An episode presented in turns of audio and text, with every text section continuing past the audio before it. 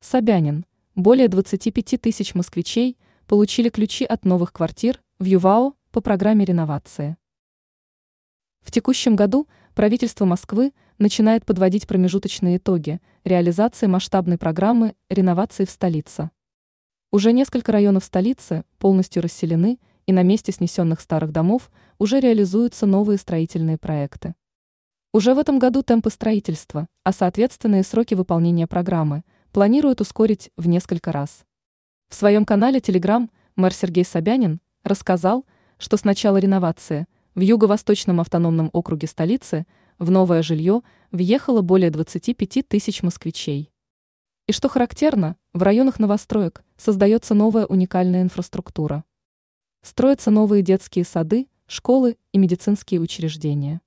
Также в районе новой застройки частные инвесторы строят объекты социальной инфраструктуры, где определенное количество жителей сможет устроиться на работу. Будут построены магазины шаговой доступности, а также малые предприятия по оказанию горожанам различных услуг. Ранее мы уже писали, что в столице завершен первый этап реализации программы по расселению 41 района, а это фактически 15% от намеченного плана.